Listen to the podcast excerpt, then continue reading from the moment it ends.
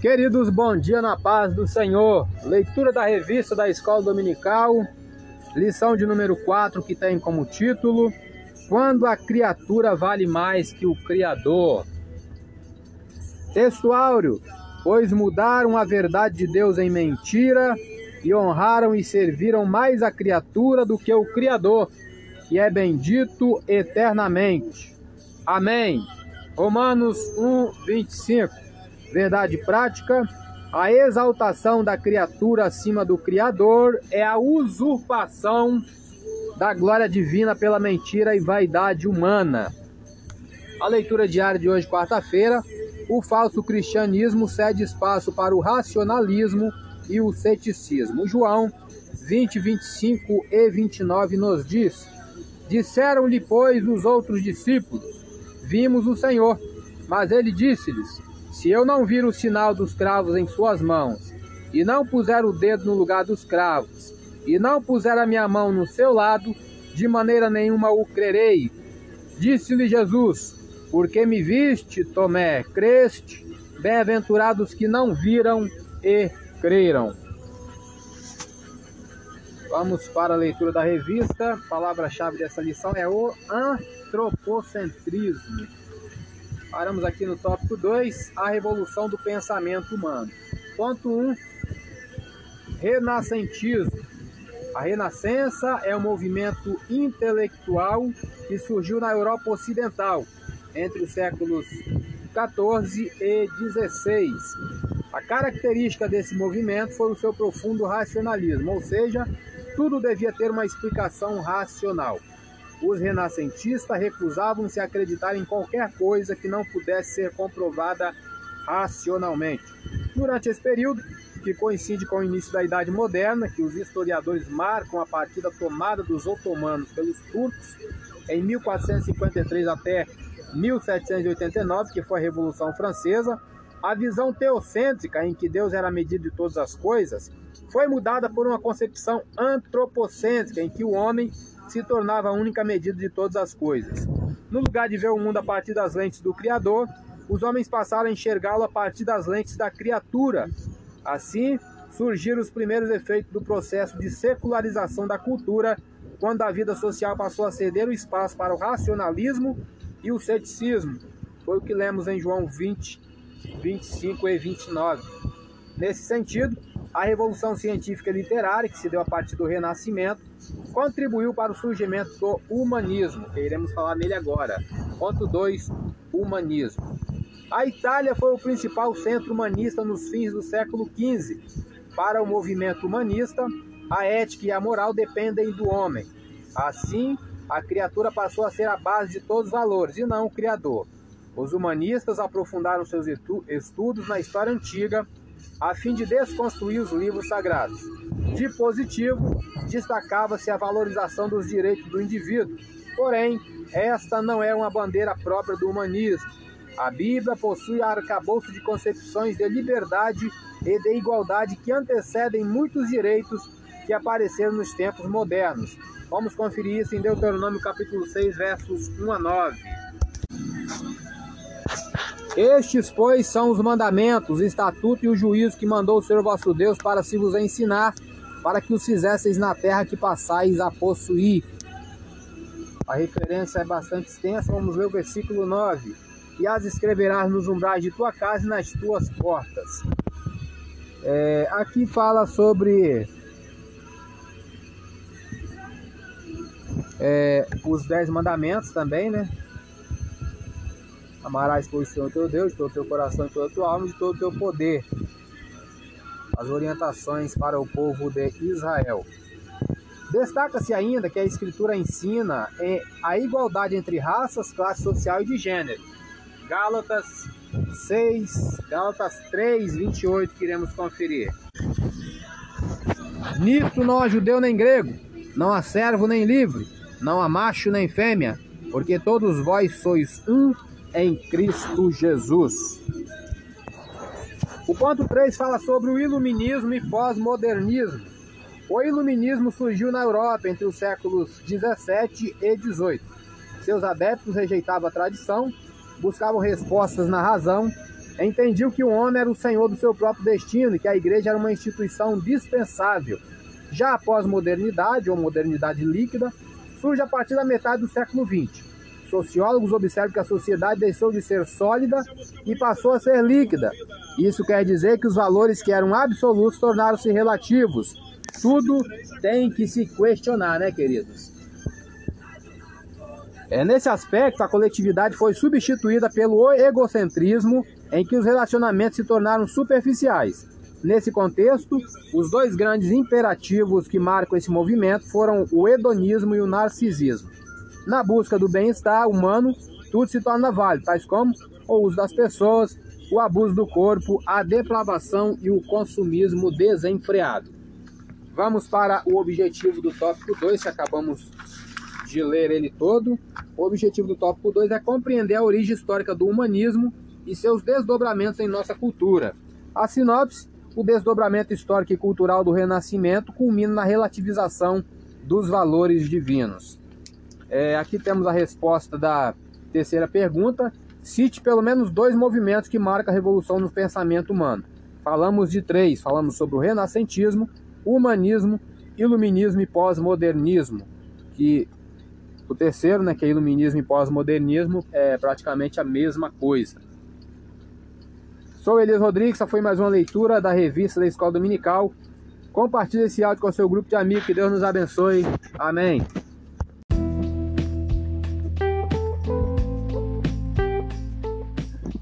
Queridos, boa noite na paz do Senhor. É, iremos iniciar o livro de Juízes. É, Entrei no grupo no final de dezembro, né? Já lemos Gênesis, Êxodo, Levítico, Números, Deuteronômio. É o Pentateuco, são cinco, primeiro livro da Bíblia, cinco livros escritos por Moisés. Depois de Deuteronômio vem Números, Números, Deuteronômio, Josué, que acabamos de ler, agora entraremos em Juízes. Juízes, vamos fazer uma breve introdução é, informações essenciais. O propósito do livro de Juízes é mostrar que o julgamento de Deus contra a transgressão é real e que seu perdão pelo pecado e a restauração do relacionamento são certos para os que se arrependem. O autor do livro de Juízes, possivelmente Samuel, nada certo. Panorama do livro: a terra de Canaã, posteriormente chamada Israel. Deus ajudar os hebreus a conquistar Canaã que fora habitada por vários povos ímpios, mas os israelitas estavam diante do grande perigo de perder esta terra prometida, porque comprometeram suas convicções e desobedeceram a Deus. O versículo-chave é capítulo 17, versículo 6. Naqueles dias não havia rei em Israel, cada qual fazia o que achava mais reto. Pessoas-chave do livro: Otiniel, Eude, Débora, Gideão, Abimeleque, Jefté, Sansão e Dalila. Característica particular: registro da Primeira Guerra Civil de Israel. Os verdadeiros heróis são difíceis de se encontrar hoje em dia. A pesquisa moderna e a mídia têm tornado visíveis as fraquezas e defeitos dos nossos líderes. Procuramos em vão por homens e mulheres que se adequem as, as indústrias da música, cinema e esportes produzem uma corrente ininterrupta de astros e estrelas que atingem o topo e então rapidamente desaparecem. O livro de Juízes fala de heróis, doze homens e mulheres que libertaram Israel de seus opressores. Este grupo de pessoas não era perfeito, na verdade, ele era composto por um assassino, um homem promíscuo e a pessoa que quebrou todas as leis da hospitalidade. Mas eles foram submissos a Deus, que por sua vez usou-os. Juízes é também um livro sobre o pecado e as suas consequências. Assim como o pequeno corte ou arranhão que infecciona quando não tratado, o pecado aumenta e logo envenena todo o corpo. O livro de Josué termina com a nação ao lado de Deus, pronta para experimentar todas as bênçãos da terra prometida.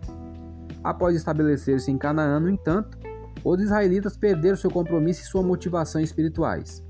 Quando Josué e os anciãos morreram, a nação viveu um vácuo em sua liderança e experimentou o colapso administrativo. Em vez de desfrutar a liberdade e a prosperidade na terra prometida, Israel entrou nos anos amargos de sua história. A razão para este rápido declínio foi simplesmente o pecado, individual e coletivo. O primeiro passo para afastar-se de Deus foi a desobediência. Iremos ver isso do capítulo 1, versículo 11, até o capítulo 2, versículo 5. Os israelitas se recusaram a eliminar completamente o inimigo da terra. Isto levou ao casamento de membros de diferentes grupos religiosos com a idolatria, capítulo 2, versículo 6 até o capítulo 3, versículo 7. E cada um fazia o que parecia direito aos seus olhos, capítulo 17, versículo 6, que é o versículo chave que nós lemos. Os israelitas logo se tornaram cativos, devido ao seu desespero, e imploraram para que Deus os salvasse. Em fidelidade à sua promessa e pela sua amorosa generosidade, o Senhor levantava um juiz para libertar seu povo. Por um tempo havia paz. Então a complacência e a desobediência se estabeleciam e reiniciava todo o ciclo. O livro de Juízes cobre um período de 325 anos e registra seis períodos sucessivos de opressão e libertação, e a carreira de doze libertadores. Os captores de Israel foram os mesopotâmios, moabitas, filisteus, cananeus, midianitas e amonitas. Uma variedade de libertadores, de Otiniel até Sansão, foi usada por Deus para conduzir seu povo à liberdade e verdadeira adoração. A libertação de Deus através do juiz é uma poderosa demonstração do seu amor e misericórdia pelo seu povo. Ao ler o livro de Juízes, preste atenção a estes heróis da história judaica. Note a sua dependência de Deus e obediência aos seus comandos. Observe o reincidente declínio de Israel ao pecado, quando a nação se recusava a aprender com a história e vivia apenas o momento da bênção. Mas, acima de tudo, fique atento à misericórdia de Deus ao libertar seu povo repetidas vezes. Essa foi apenas uma introdução do livro de Juízes. Que Deus nos abençoe no decorrer da leitura deste livro. Amém.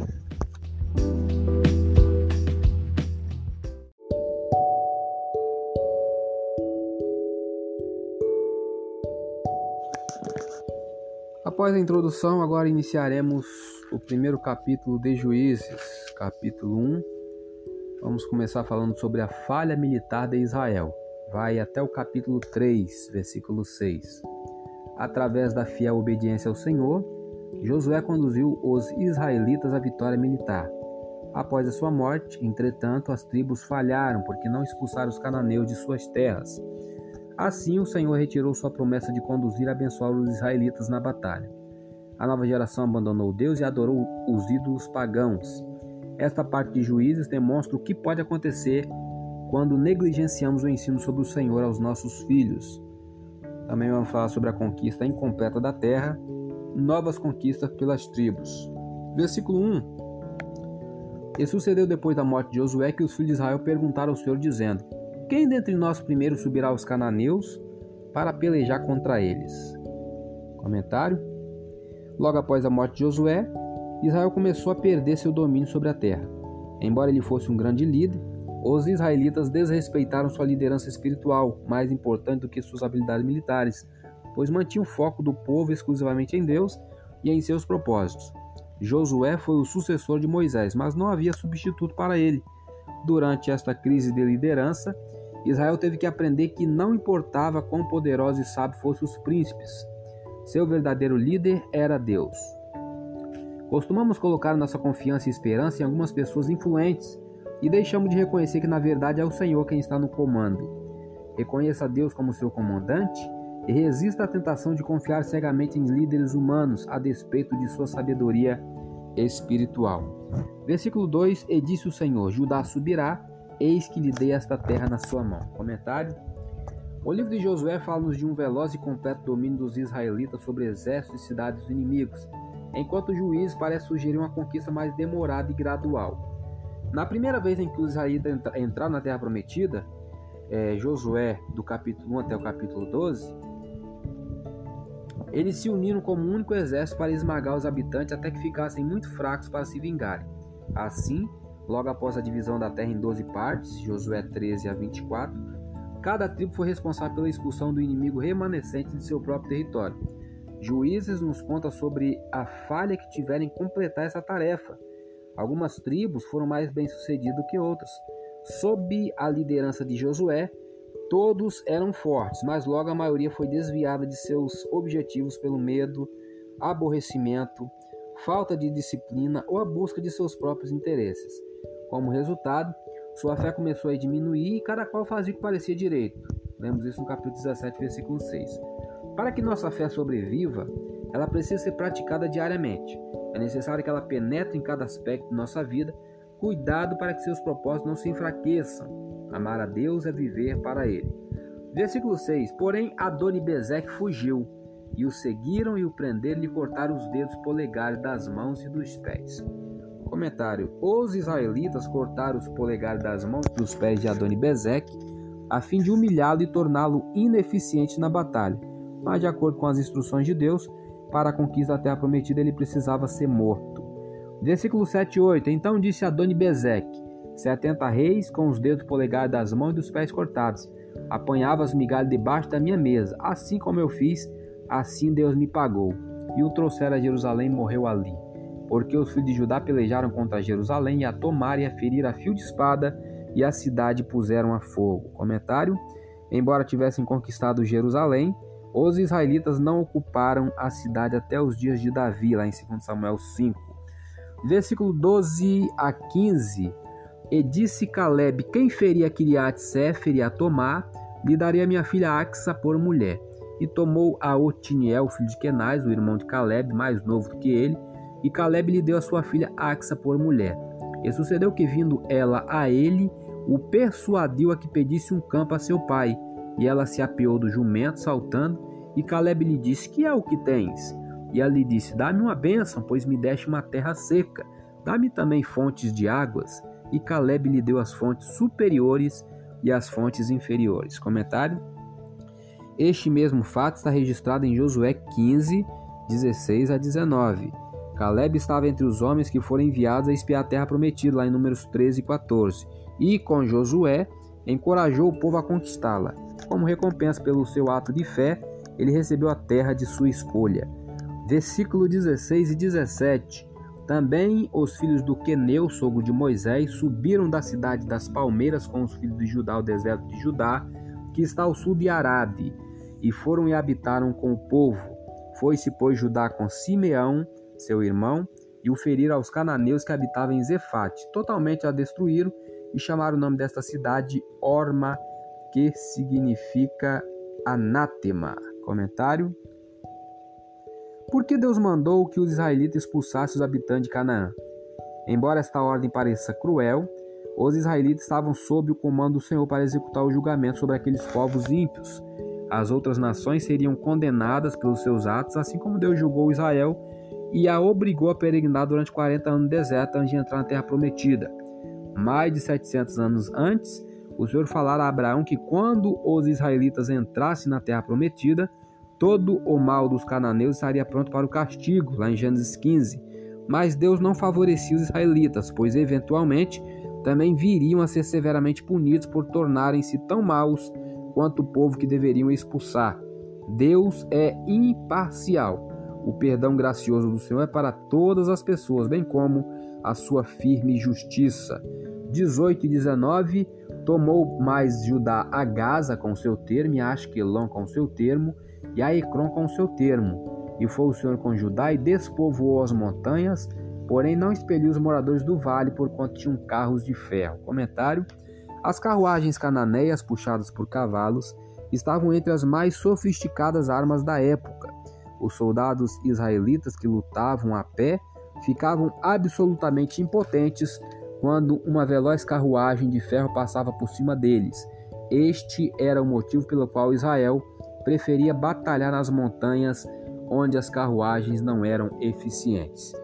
Para terminar o versículo 21, porém os filhos de Benjamim não expeliram os jebuseus que habitavam em Jerusalém. Antes, os jebuseus habitaram com os filhos de Benjamim em Jerusalém até o dia de hoje. Comentário: As doze tribos falharam por não expulsar os cananeus de suas terras.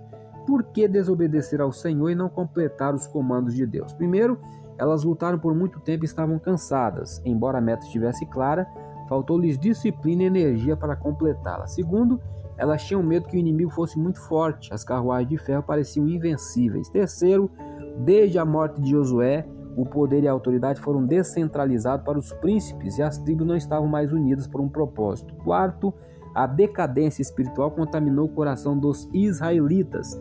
Eles pensaram que lidariam com a tentação e seriam mais prósperos se negociassem com os cananeus. Nós também costumamos falhar quando expulsamos o pecado de nossa vida.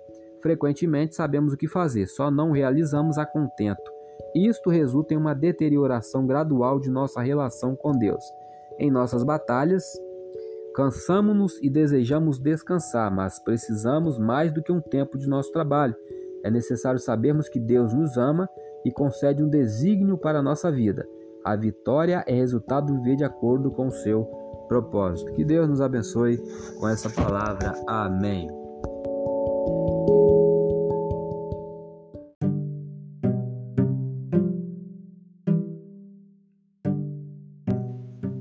Queridos, bom dia na paz do Senhor. Leitura da revista da Escola Dominical, lição de número 4, Título da lição: Quando a criatura vale mais que o Criador. Textuário: Pois mudaram a verdade de Deus em mentira e honraram e serviram mais a criatura do que o Criador, que é bendito eternamente. Amém. Romanos 1, 25. Verdade prática: a exaltação da criatura acima do Criador é a usurpação da glória divina pela mentira e vaidade humana. A leitura diária de hoje, quinta-feira.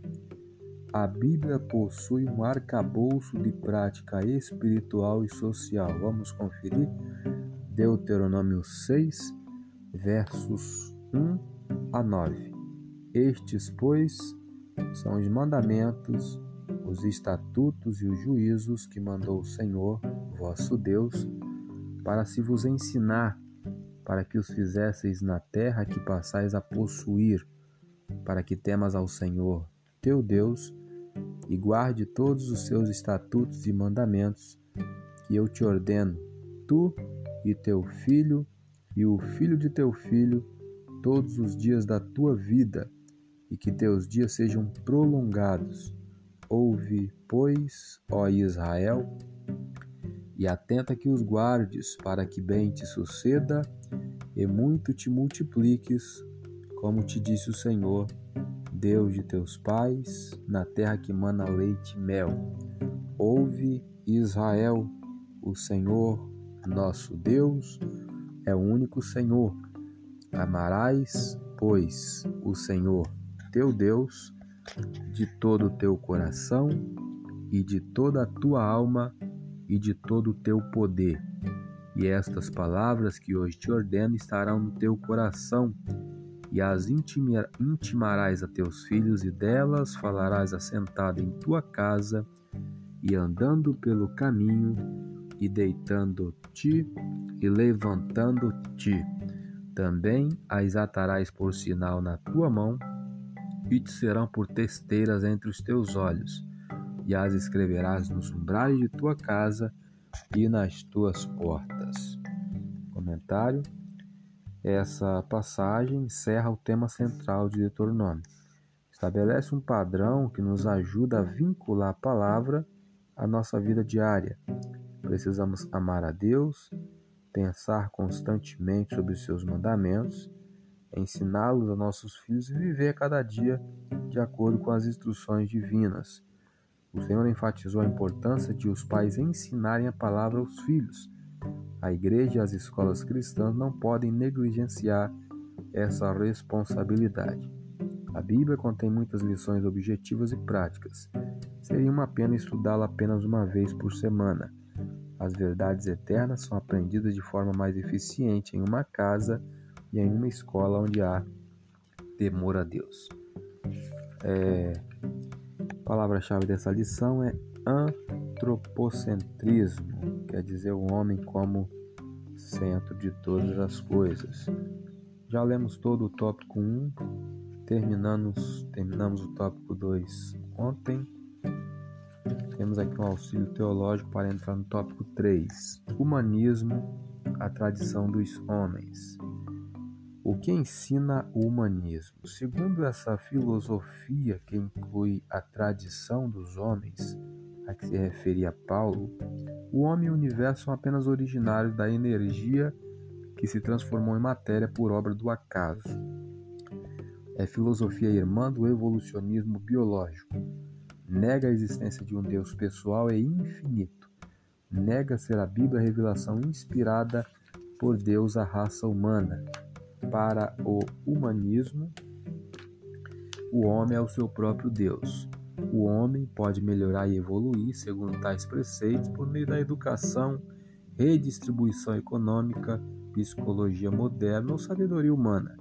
O humanismo é relativista, pois crê que padrões morais não são absolutos, e sim relativos e determinados por aquilo que faz as pessoas sentirem-se felizes. Ensina que o homem não deve ficar preso à ideia de Deus. Esse comentário foi retirado do livro Colossenses, sério comentário bíblico do autor Elinaldo Renovato, Rio de Janeiro, CPAD 2004, nas páginas 90 e 91.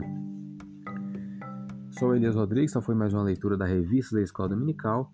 Compartilhe esse áudio com seu grupo de amigos, que Deus nos abençoe. Amém.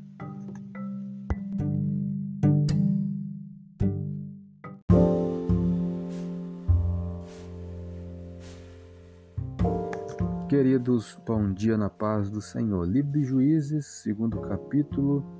O anjo do Senhor repreende os israelitas. Versículos 1 a 3. E subiu o anjo do Senhor de Gilgal a Boquim e disse: Do Egito vos fiz subir e vos trouxe a terra que a vossos pais tinham jurado, e disse: Nunca invalidarei o meu concerto convosco. E Quanto a vós, não fareis concerto com os moradores desta terra. Antes, derrubareis os seus altares, mas vós não obedecestes à minha voz. Por que fizestes isso? Pelo que também eu disse: Não os expelirei de diante de vós. Antes estarão as vossas costas, e os seus deuses vos serão por laço. Comentário este evento marca uma mudança significativa no relacionamento de Israel com Deus. No Monte Sinai, Deus fez com os israelitas um acordo sagrado sob a forma de mandamento chamado de aliança, lá em Êxodo 19. A parte de Deus consistia em fazer de Israel uma nação especial, protegê-la e dar-lhe bênção sem par por sua atitude de segui-lo. A parte de Israel consistia em amar a Deus e obedecer às suas leis. No entanto, por ter a nação rejeitado e desobedecido a Deus, o acordo de protegê-la já não tinha mais efeito. Porém, Deus não abandonaria o seu povo. Este receberia maravilhosas bênçãos se pedisse que Deus o perdoasse e sinceramente voltasse a segui-lo. Embora o acordo de Deus com os israelitas, no qual o Senhor os ajudaria a conquistar a terra, já não tivesse mais efeito, sua promessa de fazer de Israel uma nação através da qual o mundo todo fosse abençoado, o que se cumpriu com a vinda do Messias, permanecia válida. Deus ainda queria que os israelitas fossem um povo santo, assim como também deseja que sejamos santos. E frequentemente usou a expressão para trazê-los de volta a ele, como lhes havia advertido anteriormente, Levítico 26 e Deuteronômio 28.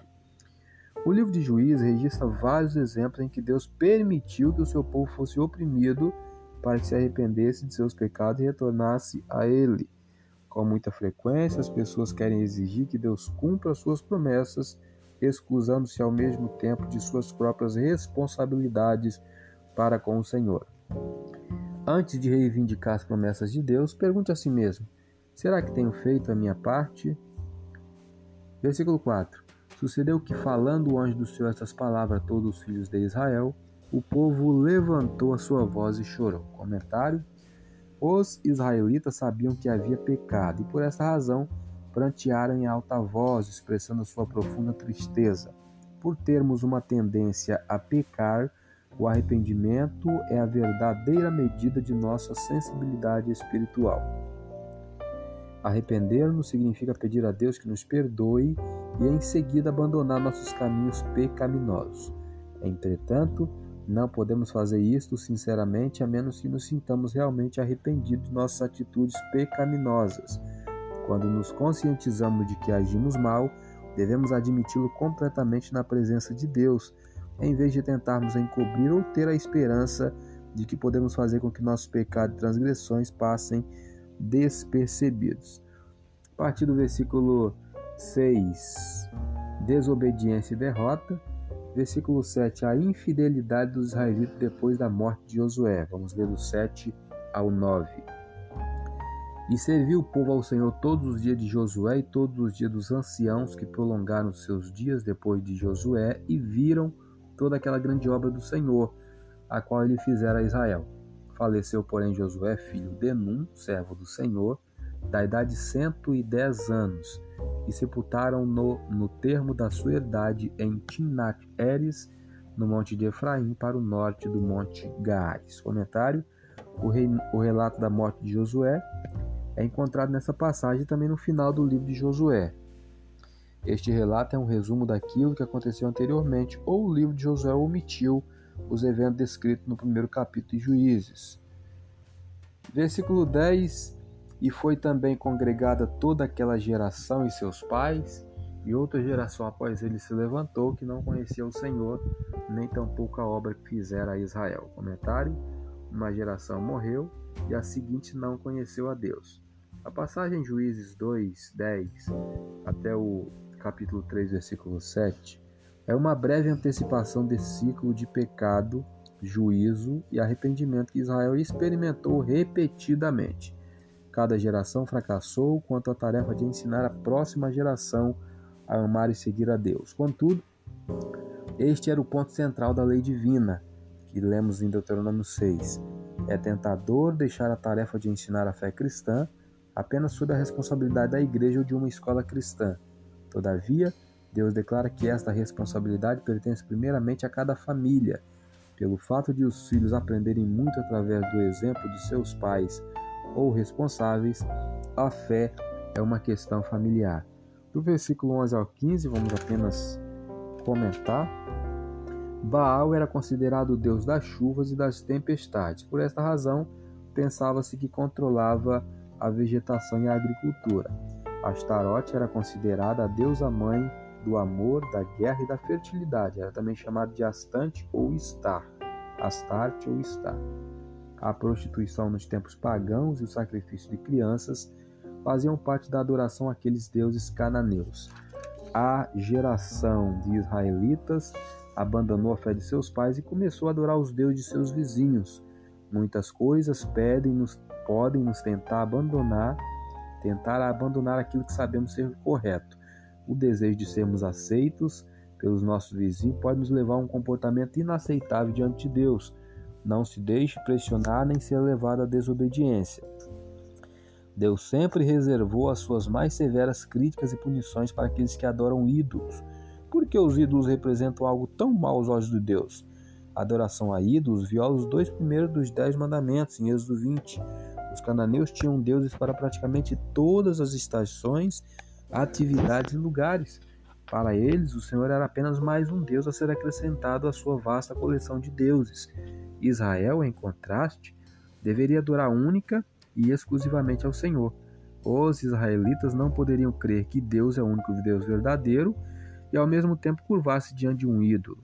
Já os adoradores de ídolos não poderiam crer que foram criados por algum Deus, uma vez que eles mesmos criaram seus deuses. Estes ídolos representavam os aspectos sensuais, carnais e imorais da natureza humana. A natureza de Deus é espiritual e moral. Não seria possível de forma alguma tolerar a idolatria. Aí temos o versículo 15 e 16. Por onde quer que saíam, a mão do Senhor era contra eles para mal, como o Senhor tinha dito, e como o Senhor lhe tinha jurado, estavam em grande aperto. Levantou o Senhor juízes que os livraram da mão dos que os roubaram.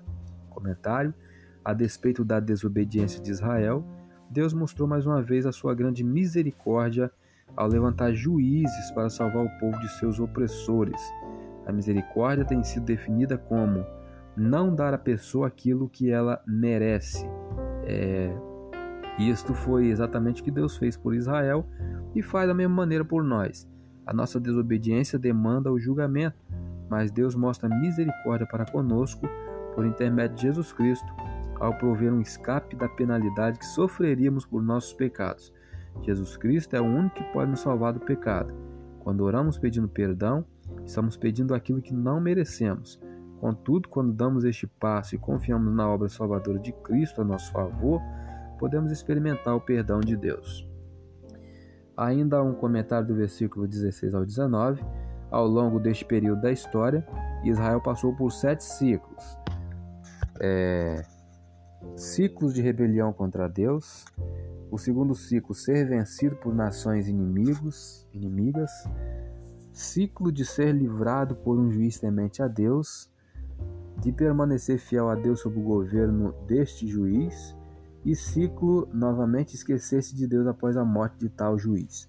Temos a tendência de seguir o mesmo ciclo, permanecer fiéis a Deus enquanto estamos próximos daqueles que são fiéis a Ele. No entanto, quando estamos sozinhos, a pressão para nos desviarmos do Senhor aumenta. Escolha a opção de permanecer fiel a Deus apesar das difíceis situações que possa vir a enfrentar.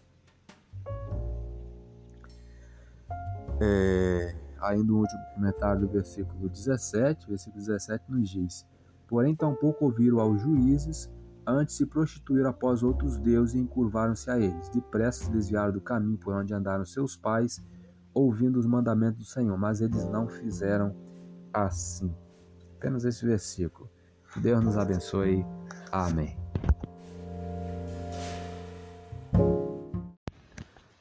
Queridos, bom dia na paz do Senhor. Palavra de Deus para o nosso dia de hoje, livro de Juízes, capítulo 3, vai falar sobre a servidão dos israelitas sob Cusã, rei da Síria ou Arã. A partir do versículo 7 começa o resgate de Israel pelos juízes. Vai até o capítulo 16. Os israelitas começaram uma série de, uma, de ciclos de pecado, adoração a ídolos, punição, clamor por ajuda, resgate por um juiz enviado por Deus, obediência a Deus por um certo tempo e queda na idolatria novamente.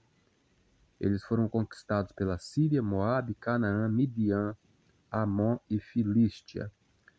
Até mesmo enfrentaram a ameaça de uma guerra civil.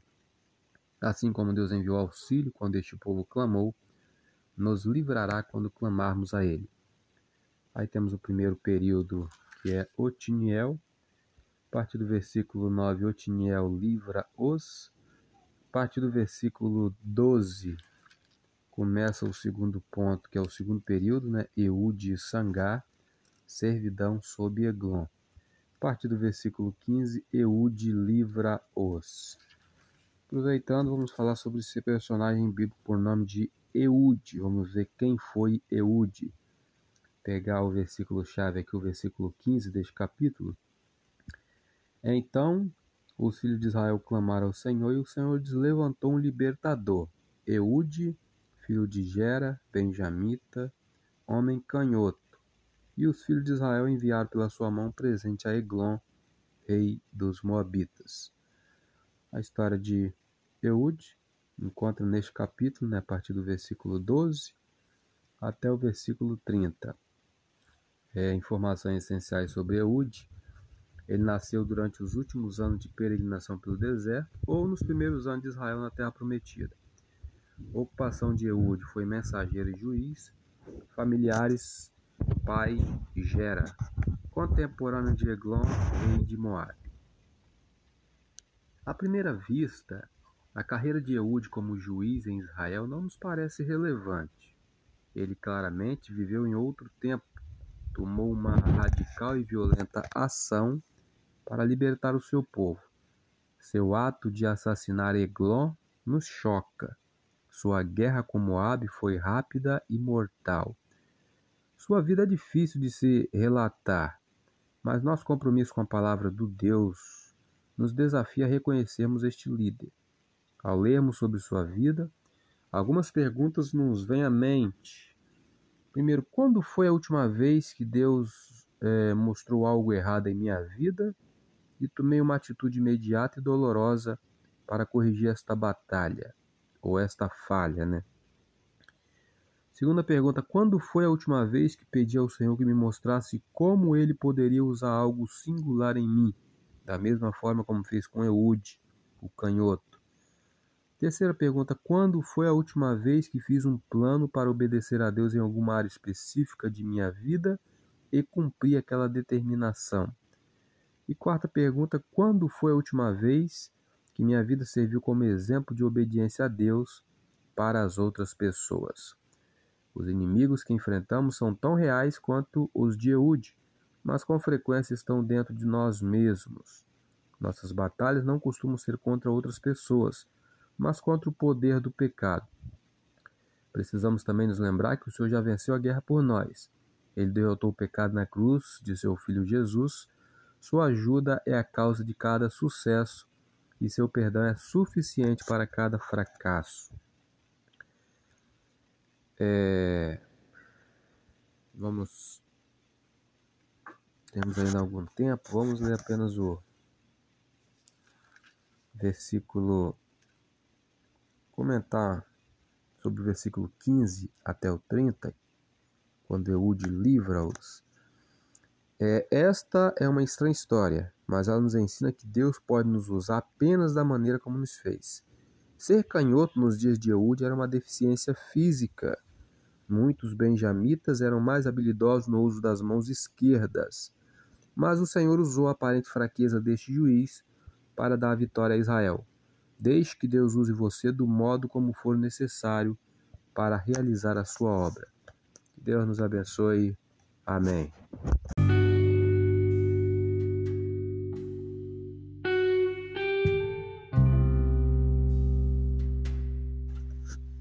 Queridos, bom dia na paz do Senhor. Leitura da revista da Escola Dominical, a lição de número 4, que tem como título quando a criatura vale mais que o Criador. Textuário, pois mudaram a verdade de Deus em mentira e honraram e serviram mais a criatura do que o Criador, que é bendito eternamente. Amém. Romanos 1:25. Verdade prática: a exaltação da criatura acima do Criador é a usurpação da glória divina pela mentira e vaidade humana. A leitura diária de hoje, sexta-feira, o ídolo é tudo que se coloca no lugar de Deus. Êxodo 20, versos 3 a 5 nos diz: Não terás outros deuses diante de mim, não farás para ti imagem de escultura, nem alguma semelhança do que há em cima nos céus, nem embaixo na terra, nem nas águas debaixo da terra. Não te encurvarás a elas, nem as servirás. Porque eu, o Senhor, teu Deus, sou Deus zeloso, que visita a maldade dos pais nos filhos até a terceira e quarta geração daqueles que me aborrecem. É a lição dessa semana, a palavra-chave é antropocentrismo, quer dizer o homem no centro, né? o homem como centro de todas as coisas. Nós já lemos todo o tópico 1, todo o tópico 2, vamos iniciar o tópico 3 que fala sobre os tipos de autoidolatria. Ponto 1. Um, primeiro tipo, idolatria da autoimagem. A idolatria é tudo que se coloca no lugar da adoração a Deus, conforme acabamos de ler em Êxodo 20. Nesse caso, podemos dizer que o culto à autoimagem é uma forma de idolatria. Enquanto Cristo reflete a imagem de Deus, o narcisismo humano reflete a natureza do pecado. Vamos conferir essa referência. Hebreus 1, verso 2 e 3. A quem constituiu herdeiro de tudo, por quem fez também o mundo, o qual, sendo o resplendor da sua glória e a expressa imagem da sua pessoa, e sustentando todas as coisas pela palavra do seu poder, havendo feito por si mesmo a purificação dos nossos pecados, assentou-se à destra da majestade nas alturas.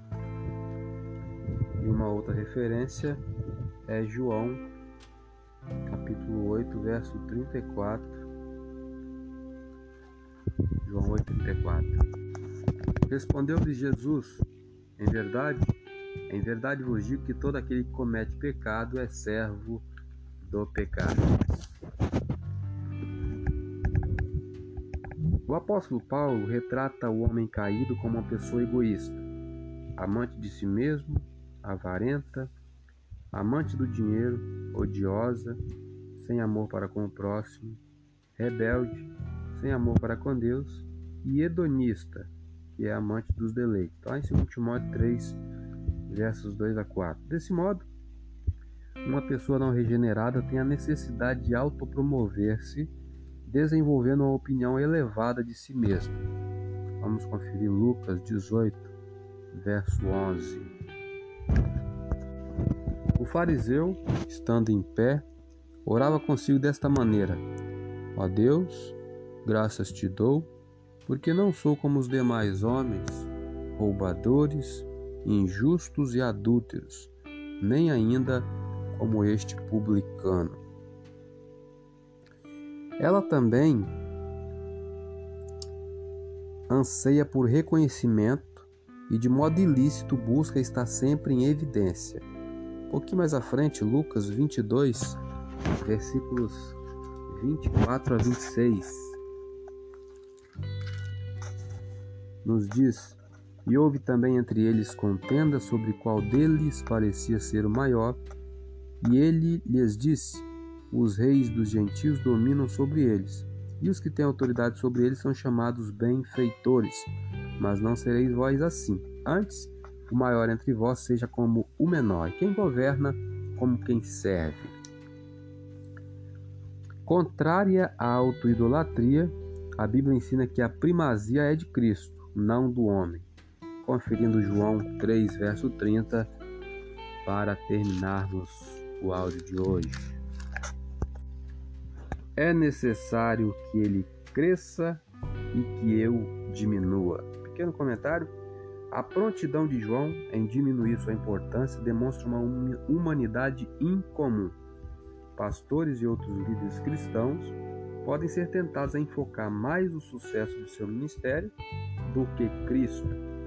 Tome cuidado com aqueles que enfatizam mais as suas realizações do que o reino de Deus. Sou Elias Rodrigues, essa foi mais uma leitura da revista da Escola Dominical. Compartilhe esse áudio com seu grupo de amigos, que Deus nos abençoe. Amém.